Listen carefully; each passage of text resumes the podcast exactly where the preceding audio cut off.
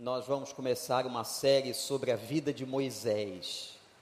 Nós, eu amo fazer séries e eu sei que a igreja gosta muito desse encadeamento de mensagens. Só que quando eu estou estudando, estava estudando a vida de Moisés, falei: "Meu Deus, é muita coisa que esse homem fez. Muita coisa importante. Então essa é uma série que eu vou dizer para você. Eu sei que começa hoje. Agora quando ela vai acabar, só Deus sabe. Então, não temos aqui uma data específica para o término da série, mas eu tenho certeza que a gente vai aprender muita coisa. Eu queria convidar você a abrir a sua Bíblia no livro de Êxodo, capítulo 2. Vamos começar pelo início, pelo dia do nascimento de Moisés.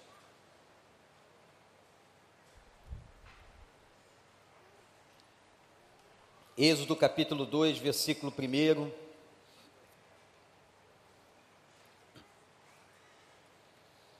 Um homem da tribo de Levi casou-se com uma mulher da mesma tribo e ela engravidou, deu à luz a um filho. Vendo que era bonito, ela o escondeu por três meses, quando já não podia mais escondê-lo.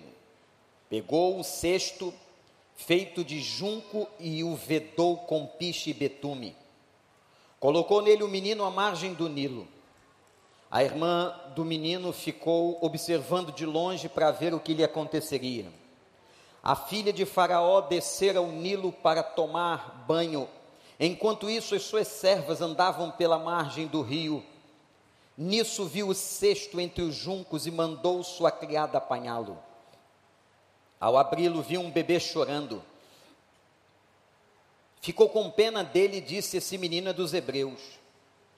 Então a irmã do menino aproximou-se e perguntou à filha de Faraó: A senhora quer que eu vá chamar uma mulher dos hebreus para amamentar e criar o menino? Quero, respondeu ela. E a moça foi chamar a mãe do menino. Então a filha do Faraó disse à mulher: Leve esse menino, amamente-o para mim, e eu pagarei você por isso. A mulher levou o menino e o amamentou, e tendo o menino crescido, ela levou a filha de Faraó, que o adotou, e lhe deu o nome de Moisés, dizendo: Porque eu o tirei das águas. Deus nos abençoe.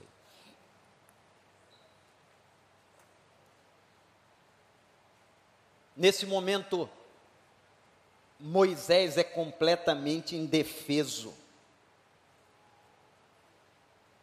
Estudar a vida de Moisés, e muitas vezes estudamos a biografia dos personagens bíblicos a partir do fato deles estarem grandes, desenvolvidos e prontos. Aqui não. Mas deixa eu lembrar para você, irmão, o contexto. Nesse momento, um faraó chamado Ramsés estava profundamente preocupado. A Bíblia diz que esse faraó não conheceu José, isso é sério. E vou dizer uma coisa para você, não esquecer nunca sobre a sua vida e sobre a vida das pessoas. As pessoas, até as mais importantes na história, são esquecidas.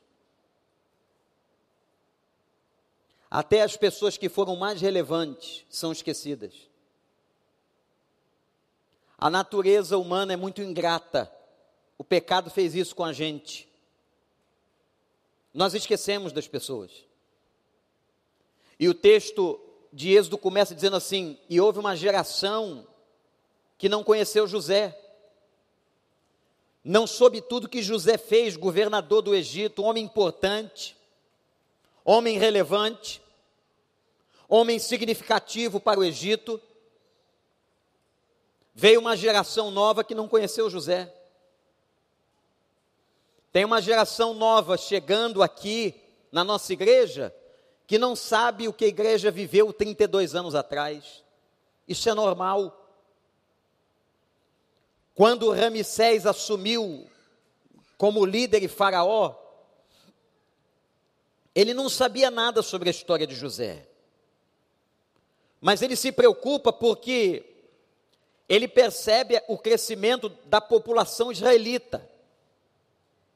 E com medo, Ramsés diz assim: eles podem crescer tanto que se um inimigo vier contra o Egito, que naquela época era o maior império do mundo, eles poderão se juntar ao nosso inimigo e lutar contra nós. Foi nesse momento que Ramsés então determina de maneira violenta que os israelitas fossem levados a trabalhos forçados. Ao ponto de que o versículo 14 do capítulo 1 diz assim: E a vida dos israelitas tornou-se amarga. Eles sofriam, apanhavam, não tinham qualquer recompensa, morriam facilmente. E agora vem uma coisa pior.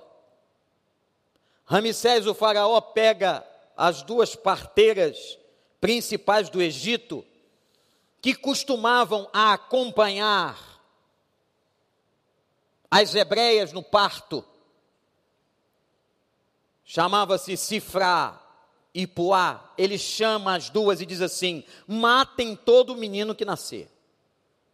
Vocês apresentaram meninos aqui hoje. Imagina pai, mãe, a ordem de um faraó dizendo: matem todos os meninos que nascer. Não queremos homens para que não se tornem guerreiros, para que não componham exércitos e para que amanhã não lutem contra nós. Agora veja a influência de um povo de Deus no meio do Egito. A Bíblia diz assim: e as parteiras não conseguiram obedecer à ordem de Faraó. Corajosas. E Faraó então vai fazer o seguinte: chama o povo a uma nova ordem. E a nova ordem foi: qualquer criança, menino que nascer, que seja jogado no Nilo. Nosso rio mais importante. A ordem era terrível. Só faço aqui uma observação. O homem que queria afogar as crianças no rio morreu afogado no final da sua vida. Aqui está começando a história de um indefeso. Eu fui pesquisar a etimologia da palavra indefeso. Aquele que não pode se defender. Aquele que é vulnerável. Uma criança, como vocês viram aqui agora, no colo dos seus pais, vulnerável, indefeso, entregue nós vamos hoje de manhã, a primeira coisa que a gente vai fazer é estudar a vida deste Moisés agora vulnerável. Que não tinha qualquer condição de resolver qualquer problema. E nós vamos entender o seguinte, gente, preste atenção. A imagem de um menino indefeso, de uma criança indefesa, ela é emblemática por uma razão. Não é só enquanto somos bebês que somos indefesos. Há momentos na vida da gente que nós nos tornamos pessoas completamente indefesas. Circunstâncias, problemas e crises, dores, dificuldades tornam a gente indefesos. Pode ser que você veio ao culto aqui hoje de manhã, ou você está em casa na internet se sentindo assim, pastor, eu hoje estou indefeso. Eu não sei o que fazer, eu não sei como resolver esse problema, eu não sei como agir. Mas eu trago uma boa notícia. Hoje pela manhã para nós, olhando e meditando na palavra, no momento em que você se sente indefeso, no momento em que a vida te aperta, fazendo você ficar indefeso, completamente impotente, é nessa hora que o nosso Deus age e que o nosso Deus nos defende. Você crê nisso? Eu quero mostrar a você que você agora veja esse texto por uma outra ótica não a ótica que nós estamos acostumados, especialmente no Dia das Mães, de olhar o exemplo de Joquebed. Não, vamos olhar de uma outra maneira. E eu quero mostrar para você que foi Deus, Deus que tratou de Moisés indefeso. Às vezes a gente pensa que são as pessoas que fazem por nós. Não, quem faz por nós é Deus. Toda boa dádiva vem de Deus, o poder é de Deus, é Deus quem cura, é Deus quem restaura, é Deus que transforma, Deus é soberano, Deus é quem faz, Ele usa pessoas. Você sabia disso? Deus é quem faz, mas Ele usa pessoas. Eu quero mostrar a você aqui cinco coisas que Deus fez na vida de Moisés, usando pessoas. Primeira, Deus escondeu Moisés. Diz a Bíblia que por três meses Versículo 2: Sua mãe, agora Deus usa Joquebede. Deus usou a mãe. E por três meses ela o escondeu. Eu estava pensando por que exatamente três meses. Nosso Deus é maravilhoso. O momento em que ele precisava da amamentação, o momento que ele precisava do leite materno, para dar as primeiras estruturas, a primeira força da sua vida. Exatamente no tempo mais importante, Deus o esconde usando Joquebede. Eu quero que você, meu irmão, minha irmã, olhe para mim agora, você que está na internet, entenda uma coisa muito importante que eu quero dizer. Deus tem escondido você. Deus tem escondido você debaixo das suas asas, Deus o tem protegido, Deus o tem abençoado, Deus o tem livrado do mal. É verdade ou não, igreja do Senhor? Quem que está aqui nesta manhã, neste momento, na presença de Deus, que tem sentido que a sua vida tem sido escondida pelo Senhor dos Exércitos, que dê um brado de aleluia. Mas é mais forte mas é mais forte. Quando Jesus olhou para Jerusalém, ele disse: Ah, eu queria tanto guardar vocês debaixo das minhas asas, como uma galinha guarda os seus pintinhos. O nosso Deus nos guarda, o nosso Deus nos esconde. Às vezes o mal quer nos atacar, as coisas querem vir contra nós, nós nem sabemos, nós não temos nem ideia do tamanho do esconderijo, mas ele vem, socorro presente na angústia e esconde a tua vida. Aleluia. Segunda coisa que o Senhor fez. Vejam bem o que eu estou repetindo aqui foi o Senhor. Primeiro usou Joquebede. Segundo, ele esteve com Moisés na hora da solidão. O que, que é a hora da solidão? A hora da solidão é a hora que não tem humano por perto. Já passou dias assim? Oh, disse a irmã. Quantos? Quantos dias da nossa vida que não tem ninguém do lado? Quantos momentos da nossa vida que não tem ninguém para compartilhar? E nessa hora, esse negócio do zap, esse negócio do Facebook, esse negócio do Instagram, não resolve nada, às vezes piora. Pior é que você pega aquelas fotografias aí que te dá mais sentido de solidão. Porque o povo só posta triunfo. E só posta triunfo com um monte de gente, aquela aglomeração, e você está sozinho. Aí você abre aquele Instagram, você começa a chorar.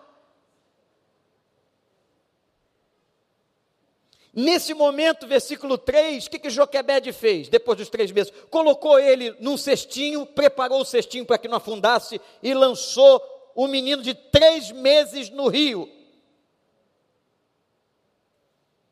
E atenção, gente, não era um rio qualquer, não. Algumas vezes eu estive no Nilo, em algumas embarcações no Nilo. O Nilo é um rio de respeito. Atravessa todo o Egito. É um rio de volume, é um rio de muitas águas, é um rio largo, é um rio forte, é um rio vivo. Na época que o conheci, era um rio barrento. Inclusive com a presença de muitos animais, jacarés, etc. Imagina agora, não é folclore não, eu quero que você caia na realidade onde foi que Joquebede colocou o menino de três meses. E quem é que estava ali? Quem é que está com você quando você fica indefeso sozinho? Quem? Quem é que estava naquele barquinho, naquele cestinho, untado de junco, betume, quem é que estava ali? Quem estava ali era o Senhor dos Exércitos. Foi esse Senhor dos Exércitos que não deixou aquele barquinho virar, que não deixou a água entrar, que não deixou o animal partir para cima do pequeno Moisés, o Senhor estava ali, e eu quero declarar esta manhã que você leve isso para casa e que Deus edifique a sua vida. O Senhor está no teu cestinho e está te abençoando, Ele está na tua solidão, Ele está no teu apartamento, Ele está na tua casa, Ele está no teu carro. Quando você se sentir só, lembre-se: o Senhor dos Exércitos está comigo, o Deus de Jacó é o nosso refúgio. Solidão no Nilo Terceira coisa que Deus fez. Está anotando aí? Primeiro ele escondeu Moisés. Depois ele foi lá para para dentro, lá para dentro do cestinho. E ele espantou tudo que podia ameaçar a vida do menino. Terceiro, Deus observou Moisés o tempo todo. Isso é muito interessante. Ele tinha usado Joquebede, agora ele usa a irmã de Moisés. A Bíblia diz que a irmã de Moisés foi caminhando do lado do rio acompanhando o cesto. E aquele rio volumoso, aquele rio cheio d'água, aquele rio de correntes. E a menina foi acompanhando o cesto. Quem é que acompanhou o cesto? Quem é que observava Moisés? Quem é que estava de olho onde estava Moisés? Era o Senhor. Assim como ele usou a vida de Joquebede, agora ele usa a vida da menina, sua própria irmã. E eu fiquei pensando, gente, parece que Deus só tinha olhos para Moisés. Será que não tinha mais ninguém para Deus tomar conta? Será que não tinha mais ninguém para Deus tomar conta? Será que não tinha uma outra pessoa, um outro israelita orando lá no meio do Egito, sofrendo no meio do Egito? É claro que sim, mas aqui está a diferença do nosso Deus, do Deus que nós amamos e do Deus que nós adoramos. Ele é onisciente. Quando eu entro lá no meu quarto de oração, quando eu entro ali, parece que Deus está só comigo. Você já passou por isso? Quando você fecha a porta do teu quarto e se ajoelha, hein, pastor Tiago? E você está ali com a Bíblia aberta, clamando, às vezes em lágrimas, Deus está ali e parece que está só contigo. Mas Ele tem essa capacidade, viu, Miquel? Ele tem essa capacidade de estar com a gente. E de dizer assim, filho, eu sou só teu.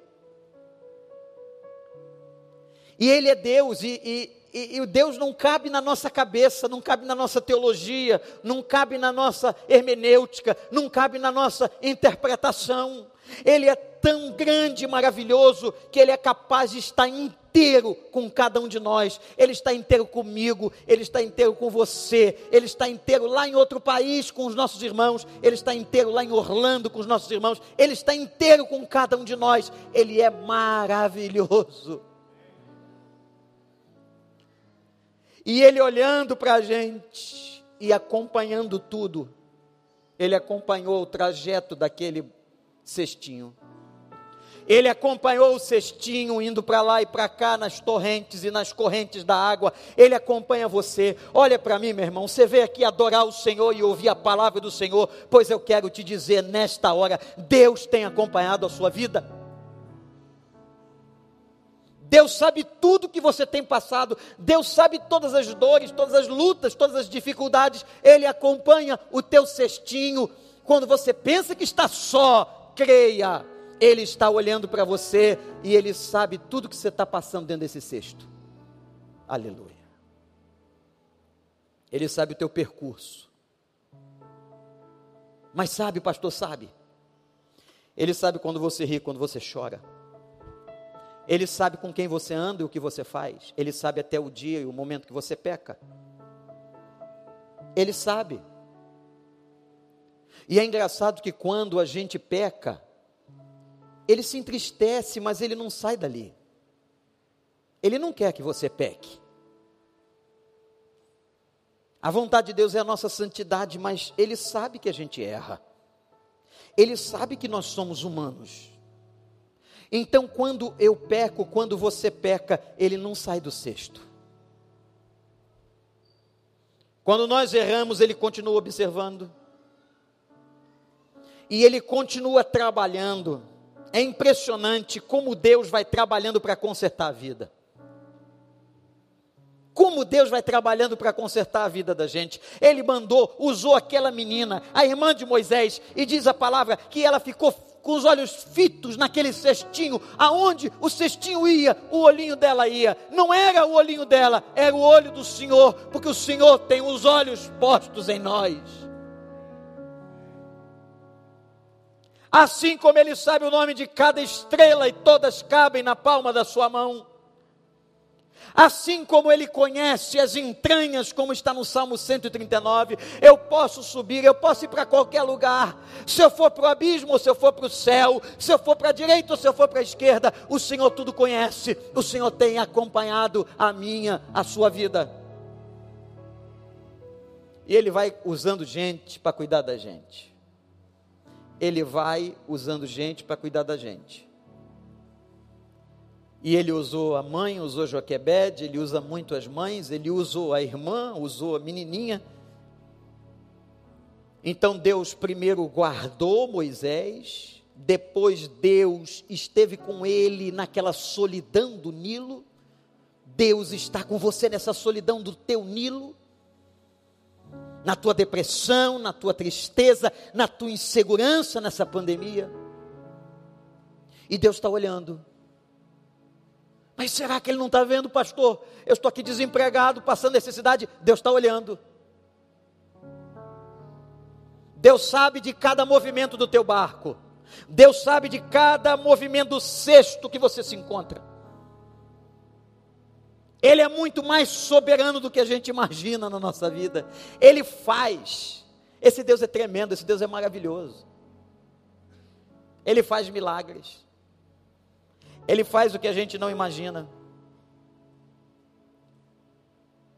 A quarta coisa que Deus fez foi que Deus acolheu as lágrimas de Moisés. Ah, nossa série é sobre Moisés. Tanta coisa esse homem fez. E aqui é a primeira vez, ele começa a vida indefeso. Começa a vida cheio de problemas, dos quais não podia fazer nada. Começa a vida sendo lançado num cesto. Ele não sabia se ia rever a mãe, ele não sabia nada. Ele não sabia o que, que ia acontecer no meio do rio, ele não sabia, ele não tinha consciência cognitiva. Ele é igual a nós. E como eu disse aqui no início dessa reflexão, a questão desse isolamento, dessa maneira de viver em defesa, é só um protótipo porque isso aqui se repetirá na nossa vida muitas vezes. Não é só uma vez que você se torna uma pessoa indefesa, não é só quando nasce, não é só quando você passa os primeiros dias de vida. Não, nós temos momentos na vida da gente que nós somos completamente indefesos. A gente não sabe o que fazer, não sabe o que responder, não sabe como resolver, não sabe para onde vai, não sabe, não sabe. E a gente ora, ora, ora e continua não sabendo. A gente clama, clama, clama e continua não sabendo. A gente fica totalmente indefeso. O problema. E a questão é que você nunca está sozinho. E que o Espírito Santo hoje abra teus olhos para ver que Deus cuida de gente indefesa. Deus cuida de gente indefesa como eu e você, como cuidou do menino. Diz a palavra aqui agora, verso 6. O cestinho foi por acaso? O cestinho foi encostando na beira do rio. Foi por acaso? Claro que não foi por acaso. E quem é que estava ali? Estava ali as servas da filha de Faraó. E quem é que estava na margem do rio, acompanhando, olhando? A irmã de Moisés. E ela acompanha e vê quando as meninas, as servas, abrem o cestinho. Imagina a curiosidade das meninas, o que, que tem aqui. E quando abriram, ah, tem mães aqui, apresentamos bebês, encontraram um bebê de três meses chorando o bebezinho chorando. E sabe como é que a Bíblia começa falando de Moisés? Diz que ele era bonitinho. Está aqui. E o menino era bonito. Aí é mais apaixonante ainda, não é? Se bem que todo bebê é bonito. Pelo menos para a mãe dele. Que coisa linda. Dizem os insensíveis que bebê é tudo igual. Não é. Pergunta à mãe. Até gêmeos. Gêmeos univitelinos. A mãe sabe quem é quem. Difícil para a gente, às vezes troca o nome. Tem duas gêmeas lá nos Estados Unidos, duas menininhas, elas são tão idênticas, tão idênticas, tão simbióticas, que às vezes a gente chama uma pelo nome da outra, mas a mãe não. Quando abre aquele cestinho, tem aquele menino chorando. O que que Deus faz quando a gente chora? O que é que Deus faz quando a gente chora? A Bíblia diz que Deus se compadeceu através da filha do Faraó. Olha Deus de novo. Deus, Deus usou Joquebede para amamentar um menino Deus usou Joquebede para colocá-lo no cestinho. Deus usou a irmã de Moisés para seguir o cestinho. E agora Deus de novo usa a filha do Faraó. A menina cujo pai mandara matar crianças recém-nascidas. E ela se compadece daquele menino chorando no cesto. E o acolhe e o acolhe. Olha para mim. Deus tem acolhido suas lágrimas. Você que tem chorado e ninguém vê, você que tem sentido dores e ninguém sabe, você que tem entrado no quarto de oração e só ele lá dentro, lembre-se, saiba que Ele está com seu odre, como diz Apocalipse, recolhendo toda a nossa lágrima. Ele valoriza o nosso choro, Ele valoriza o nosso sentimento, Ele valoriza as nossas lágrimas, Ele valoriza a nossa vida, porque Ele é Deus e Ele é Pai. Eu já não chamo vocês de servos, mas vocês agora são meus amigos. Jesus chora. Jesus chora por Lázaro. Jesus chora quando vê Jerusalém perdida. Jesus chora com você. Tem alguém aqui, talvez se abrir o teu cestinho, se nós tivéssemos esse poder de abrir o teu cestinho, a tua interioridade, a tua emoção, aquilo que você tem lá no íntimo, no porão da alma. Talvez se abríssemos esse cestinho, nós encontraríamos você chorando. E é nessa hora que Deus vai colher toda lágrima. Aleluia. Ele nos esconde, como a galinha esconde os seus pintinhos. Ele continua caminhando para onde nosso cestinho vai. E ele recolhe a lágrima. Eu quero agradecer vocês por esse tempo, 128 dias que eu não estive aqui. Foi o primeiro tempo grande em 32 anos que precisei passar fora. Por duas vezes tentei voltar, mas me senti, como disse a equipe, como Paulo, impedido pelo Senhor. Porque o rumo do meu cestinho, quem dá ordem não sou eu. O cestinho vai navegando, e às vezes eu gostaria que ele parasse num lugar, mas ele não para, Deus está no controle. E por duas vezes fui impedido de embarcar naquele avião. Duas ocasiões diferentes. E numa delas, eu estava mais ou menos assim como Moisés no cestinho. Quando a gente chora e ninguém pode ver. Gabriel chegou num país novo, cultura diferente, por mais que já conhecesse a cultura, tivesse visitado, ele estava chegando num lugar novo e, e é muito diferente quando você chega para morar. E eu precisava dar a ele toda a estabilidade emocional que eu pudesse. Eu precisava ajudá-lo, porque ali estava a minha primeira ovelha. Eu tive que deixar as 99 para poder apoiá-lo de todo o meu coração. E eu quero dizer para vocês que eu agradeço profundamente as orações. Eu não vi nenhuma delas, mas eu senti o efeito de todas elas. Chegar numa escola diferente, num lugar diferente, se adaptar, e um dia, quando eu cheguei para buscá-lo,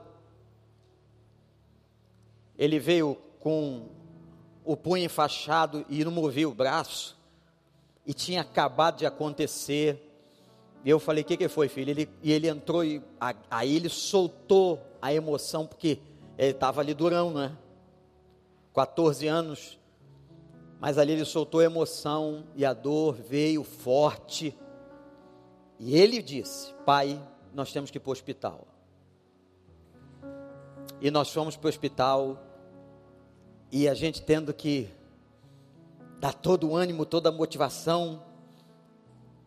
E aí o menino foi examinado, o médico disse assim: Olha, tem uma fratura perto do cotovelo que o osso não pode se mover, porque senão nós temos que fazer uma cirurgia. E eu falei: aí, que horas vocês vão decidir sobre isso? Só daqui a sete dias. As circunstâncias Talvez você pense, mas quebrar o braço é tão comum, né? Quebrar um cotovelo. O problema são as circunstâncias que eu estava. O cestinho estava lá no meio do Nilo, sozinho. E aí, naquele momento, ele não conseguia fazer um movimento. Nós chegamos no primeiro hospital e o médico tentou tocar no braço dele, ele não conseguia, ele gritava de dor. E era uma máquina comum. Ele não conseguia colocar a máquina para ser verificado. E o médico disse assim: Eu não tenho como fazer o exame. Ele não consegue deixar tocar no braço. Você tem que ir para um outro hospital. E lá eles têm um outro tipo de máquina, que é a máquina que se move, não o braço.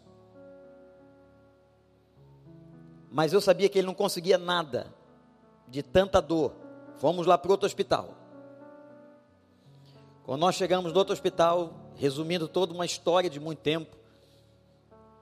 Isso agora já era perto das 10 horas da noite. O fato aconteceu às três da tarde, duas e meia. O homem veio e disse: Você vai precisar colocar. Com quanto a máquina faça movimento, você tem que movimentar esse braço. E ele, muito apavorado, disse: Eu não consigo. Eu não consigo, não tem como, não toca, não dá. E o homem disse assim para mim: O senhor não pode ficar aqui o senhor tem que ir lá para fora. Eu falei assim: o senhor pode deixar só uma frecha da porta? Só um pouquinho. Eu disse: ok. Eu fui para um ângulo que a cama dele estava. Aí eu fiz assim para ele: ó, olha para mim. E eu fiquei do lado de fora. Aí eu, como se fosse torcida. Falei, senhor, entra no junco aí, o cara não pode fazer, não posso ir ali. Quando o médico foi to tocar, eu abaixei a cabeça e comecei a orar. Ele viu que eu estava orando. Quando eu levantei a cabeça, ele estava com o olho arregalado. Ele sabia o que eu estava fazendo. E eu abaixei de novo e comecei a orar. E repeti o gesto várias vezes para ele ver que ele não estava ali sozinho, que eu estava do lado de fora e que eu estava orando por ele e clamando pela dor dele, e clamando por aquela situação. Ah, gente. E aí eu não podia entrar lá no junco dele, no barquinho dele. Aí quem entrou foi Deus. Deus entrou e fez tudo. Entrou, botou o braço para lá, para cá, e o menino conseguiu. E ele olhou para mim, chegou a dar um sorriso olhando para mim. Eu abaixando a cabeça. Disse, filho, eu não pude entrar aí, mas ó, entrou gente muito mais poderosa aí e fez tudo o que tinha que fazer. Tem fratura, vamos ter que esperar. E nesse tempo vem as lágrimas se misturam com um monte de coisas, não é? Eu quero dizer a vocês que uma das coisas mais difíceis nesses 128 dias foi não poder estar aqui do lado das famílias, das pessoas enlutadas. Perdi um dos meus melhores amigos, o Taí Caetano, companheiro desde os 14 anos de idade de toda a revista Elos. Perdemos o Harold 25 minutos depois dele ter fechado os olhos, a Marina me encontrou lá nos Estados Unidos e foi só chorar no telefone com eles. E outros irmãos de nossa igreja acompanhando sempre as listas do Joel, do, do Ministério de Capelania, e que tristeza não poder compartilhar da dor e sabendo que a gente não podia ir nos hospitais, não podia entrar nos sepultamentos. É nessa hora e é só nessa hora que você entende o texto e entende que quando você chora no meio do barco, dentro do cesto, onde não tem humano, onde não tem ninguém, onde não tem amigo, onde não tem pastor para te ajudar, ali está o Senhor dos exércitos. E a sua glória enche o nosso lugar. Aleluia.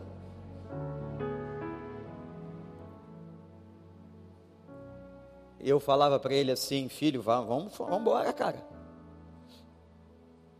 Todos os caras deram seis semanas para ele recuperar. E ele estava muito abatido, porque e ele tinha uma seleção essa semana. Eu falei, cara, quem está conduzindo o barquinho não sou eu. Queria muito, muito conduzir o barquinho.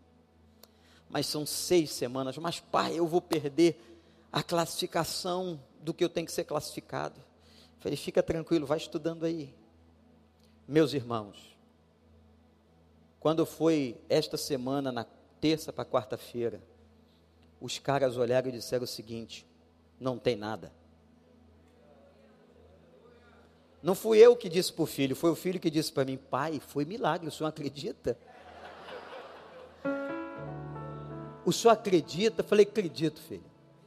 Acredito. E quando eu fui para o aeroporto, ele recebeu a informação de que ele foi classificado, que ele vai estar onde ele tinha que estar.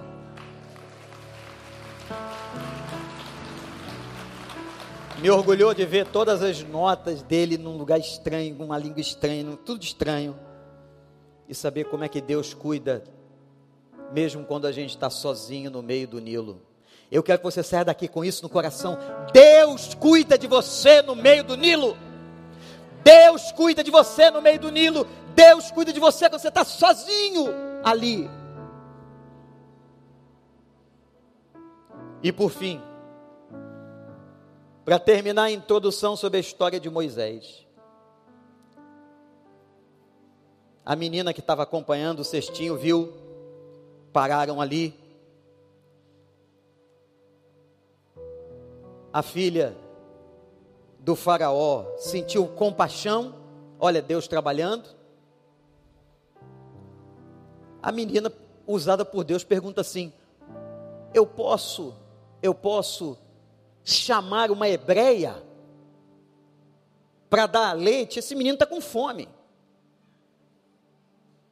Aí Deus que agiu na menina que era irmã de Moisés, agora de novo age na filha do Faraó, na egípcia. Deus usa o que Ele quer, o tempo que Ele quer, como Ele quer, a hora que Ele quer. Não é você que controla a agenda, não é você que controla o relógio, não é você que controla os desígnios. O barco vai e quando você entrega a sua vida a Jesus, é Ele que está no controle.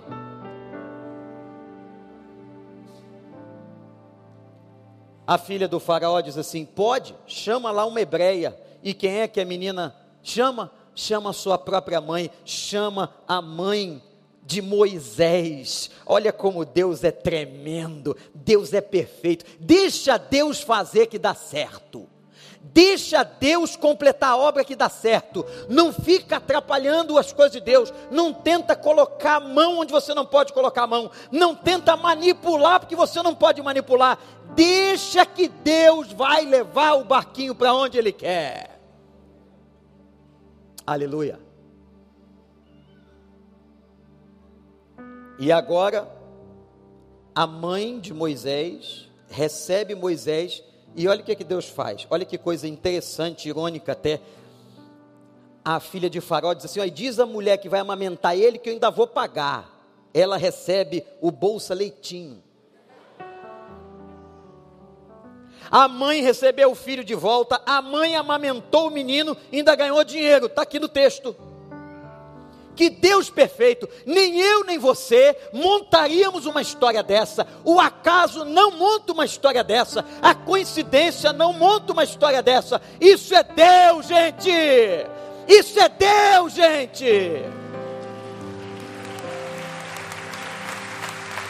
E Deus acompanha tudo, mesmo que doa, nos seres humanos, como hoje a gente está sentindo dor pela saudade desse casal querido indo para Games, mas Deus é sábio, Deus é tremendo, Deus é perfeito.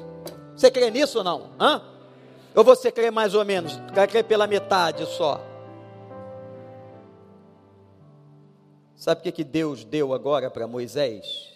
Foi Deus, Deus deu o seio. É.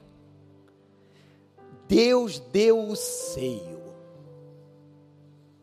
O seio simboliza o afago, o afeto, viu Raquel? O carinho, o sonho de qualquer mãe, de qualquer grávida, é dar de mamar para o seu filho. Que seja uma vez. Depois, como ele já nasce hoje em dia todo, ele já nasce em maçaroca, né? Ninguém mais nasce do meu tamanho, só nasce troço grande. E a mãe vê ali que não consegue mais dar conta ela mesma com o leitinho dela, aí busca reforço. Aí o médico não quer dar bem um reforço, não tem que ser o leite materno. Mas aí eles vão lá e compram e o menino mama, mama, mama. Aí você diz, ah, chorava porque está com fome.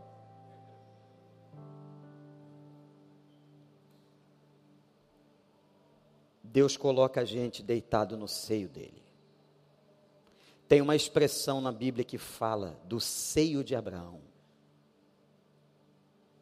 que um dia nós vamos todos voltar para o seio de Abraão. Sabe o que é isso? Lugar de afago, de aconchego, de carinho, de sustento. E aí eu me lembrei quantas vezes esse filho que hoje está grandão ele dormiu no meu peito. Ficava de bruço e descansava. Com aqueles bracinhos, com aquelas perninhas. Hoje eu que durmo no peito dele.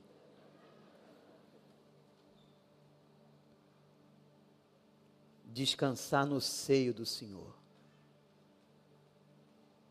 Você que veio aqui hoje, você que veio aqui, que o Espírito Santo de Deus fale tão fundo, use algum momento de tudo isso para dizer: Ó, oh, eu trago você para o meu seio. Assim como Moisés foi para o seio de Joquebede. Você consegue fazer isso com os braços? Consegue, consegue. Sente, sente o abraço. Delma, faz com uma mão só, a outra está quebrada, mas faz isso, isso, minha irmã. Faz. Sente que Ele está te dando o seio. Eu nunca havia pensado que Deus nos dá o seio. Que carinho. E essa mãe, como era muito sábia, quando viu que o menino estava crescido, olha só que interessante, que o menino estava pronto, o que, que ela fez? O que, que ela fez?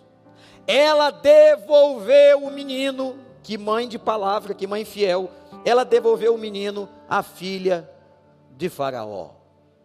E Deus o usa, e Deus o abençoa, e Deus o prepara, e Deus faz com que ele cresça, porque ele seria depois o grande Moisés. Mas para ser o grande Moisés, tinha que passar, tinha que passar na escola do palácio de Ramsés. Deus é tremendo. Talvez tenha algum irmão em casa ou aqui, se sentindo hoje sozinho, no ter, lá no cestinho, você está no seu cestinho, pastor, ninguém está me vendo, está sim, está sim. Pastor, minhas lágrimas dentro do cestinho, ninguém olha, olha sim. Eu estou com medo do Covid, eu estou com medo disso, estou com medo daquilo. Deus está olhando, Deus está acompanhando teu cestinho. Para onde o Nilo levar a corrente, Deus está te acompanhando. Você crê? Ele está te dando o seio da intimidade. Ele está fazendo. Então nós vamos fazer uma coisa aqui diferente. Que desde março a gente não faz. Mas nós vamos fazer agora. Eu cheguei na cidade ontem, Olha, gente, o único lugar que está respeitando essa pandemia é a igreja. Eu não sei porque que você não vem, está aí em casa. O aeroporto estava cheio, ninguém mediu temperatura para entrar no avião. Eu peguei dois aviões, ninguém mediu temperatura, nem lá, nem aqui. O aeroporto está cheio. Aí eu fui ontem, precisei ir em dois shoppings da cidade, lotados, lotados. Todo mundo muito pertinho, parece que agora tem que ficar pertinho. Abriu as casas de dança, olha que interessante não pega Covid dançando. Você pode dançar abraçadinho, Felipe, eu e você, juntinho. Fica aí. Não pega. O único lugar parece que só pega Covid é na igreja. É claro que tem gente que está aproveitando a situação. Estava mais com pelado que com pecar. Mas eu sei que você está com os dois pés.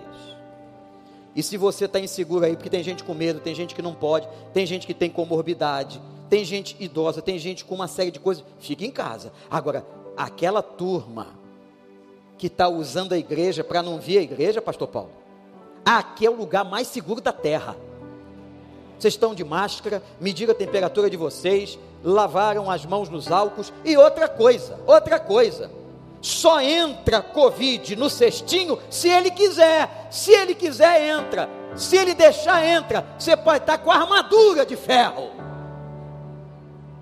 que se ele achar que você tem que pegar esse negócio por uma experiência qualquer, seja até a experiência de partir para cima, vai entrar pela juntura da armadura de ferro, vai subir, vai entrar lá no dedo do pé, e vai subir pela canela até a tua boca e lá dentro de você. Agora, se ele não quiser, meu amigo, ele controla o barquinho. Faz a tua parte. Não tira a máscara aqui não. Bota ó, álcool. Tem que botar álcool. Porque a Bíblia sempre manda a gente fazer a nossa parte. Quando Jesus nisso foi curar o Lázaro, o que, que ele fez? Olha, tirem a pedra aí para mim. Ele não tira pedra, ele não faz o que a gente tem que fazer. Faz a tua parte. Agora, não vem com esse papo de que só pega Covid na igreja, que isso não convence mais ninguém. Vamos em frente. Nós só vamos sair daqui de uma maneira ou de outra quando o Senhor arrebatar a igreja. Ponto. Ponto e estaremos prontos para enfrentar tudo que temos que enfrentar. Sabe por quê? Porque Ele acompanha o nosso barco no Nilo, porque Ele está dentro do cesto choroso, lá do teu quarto, e porque Ele dá o seio para te afagar. Se tem alguma pessoa se sentindo insegura, sozinha, triste, vamos ficar todo mundo de pé. Se você quiser, quero orar por você. Vou orar intencionalmente por quem vier aqui na frente. Vem aqui na frente, é largo, é bem largo. Pode sair de onde você estiver. Se o Espírito Santo está falando com você, só se o Espírito Santo está falando. Se o Espírito Santo está falando, vem não. Fica aqui. Deus sabe se você está inseguro, triste, chorando no teu barquinho. Deus sabe. Vem para cá. Nós vamos levantar um clamor. Desde março a gente não faz isso. Respeitem só o distanciamento aí um do outro. Isso. Isso, é bem largo aqui, pode ir até as portas laterais, não tem problema. Isso, mas venham, venham, que nós vamos levantar um clamor na presença de Deus, para que você saia daqui sabendo o seguinte: o Senhor está no meu cestinho, Deus está no seu cesto e vai te dar o seio, o seio do amor e do conforto. Nós vamos cantar uma canção, depois a gente vai orar, a mesma canção que a gente cantou, não é isso, André? No culto das nove. Deus abençoe você que está em Orlando. Deus abençoe sua vida. Olha essa letra. Tu és o Deus que me. Olha essa letra. Pode vir. Vem.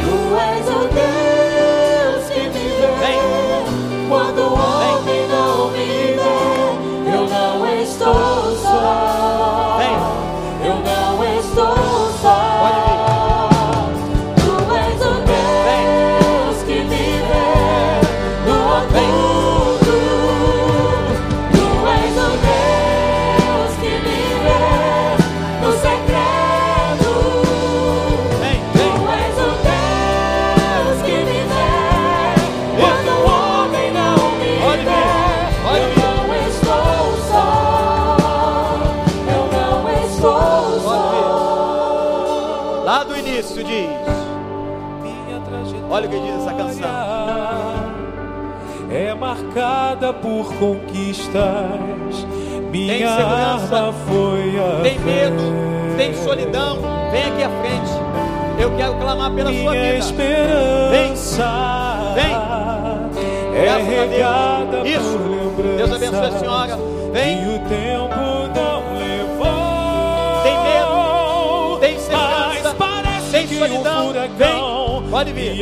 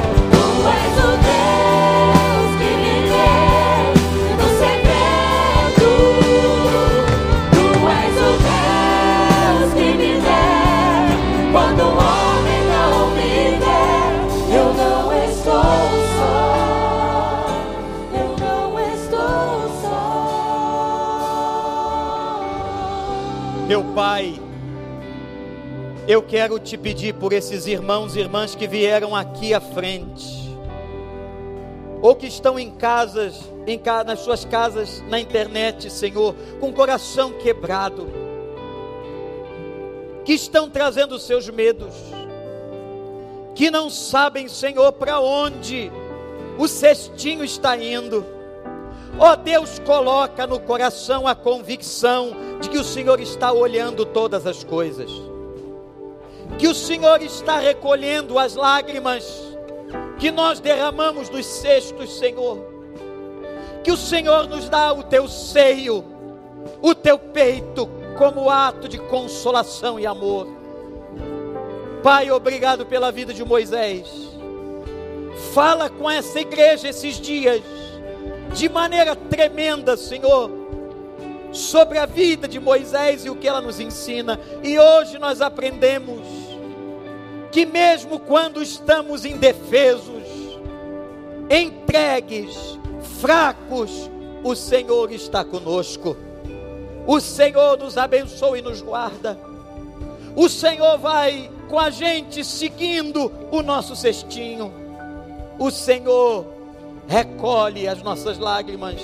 O Senhor dirige toda, toda, toda a nossa vida. Pai, abençoa esses irmãos e irmãs aqui. Consola, refrigera, fortalece, fortalece o coração para que voltem agora para as suas casas repletos do teu amor, da tua convicção, da tua certeza. Fortalece, Senhor. Nós os abençoamos no teu nome. Nós oramos ao Deus de Moisés. Nós oramos ao Deus de Israel. Nós oramos ao Senhor em nome de teu filho Jesus Cristo. Amém. Amém. Amém. Hoje à noite, Moisés cresceu. E você vai ver o que aconteceu. Mas agora, sai para casa na paz. Vai com teu cestinho. Eu queria pedir você para sair aqui cantando. Pode ser? Dá para ser? Ah, não sei a letra. Faz lá, lá, lá. Quando a gente não sabe a letra de um cântico, faz lá, lá, lá no ritmo. Não é isso, pastor Miquel? Lá, lá, lá no ritmo. Mas se quiser dar uma olhadinha, vão com Deus. Deus abençoe a vida de cada pessoa que veio aqui. Tu és o Deus que me vê no.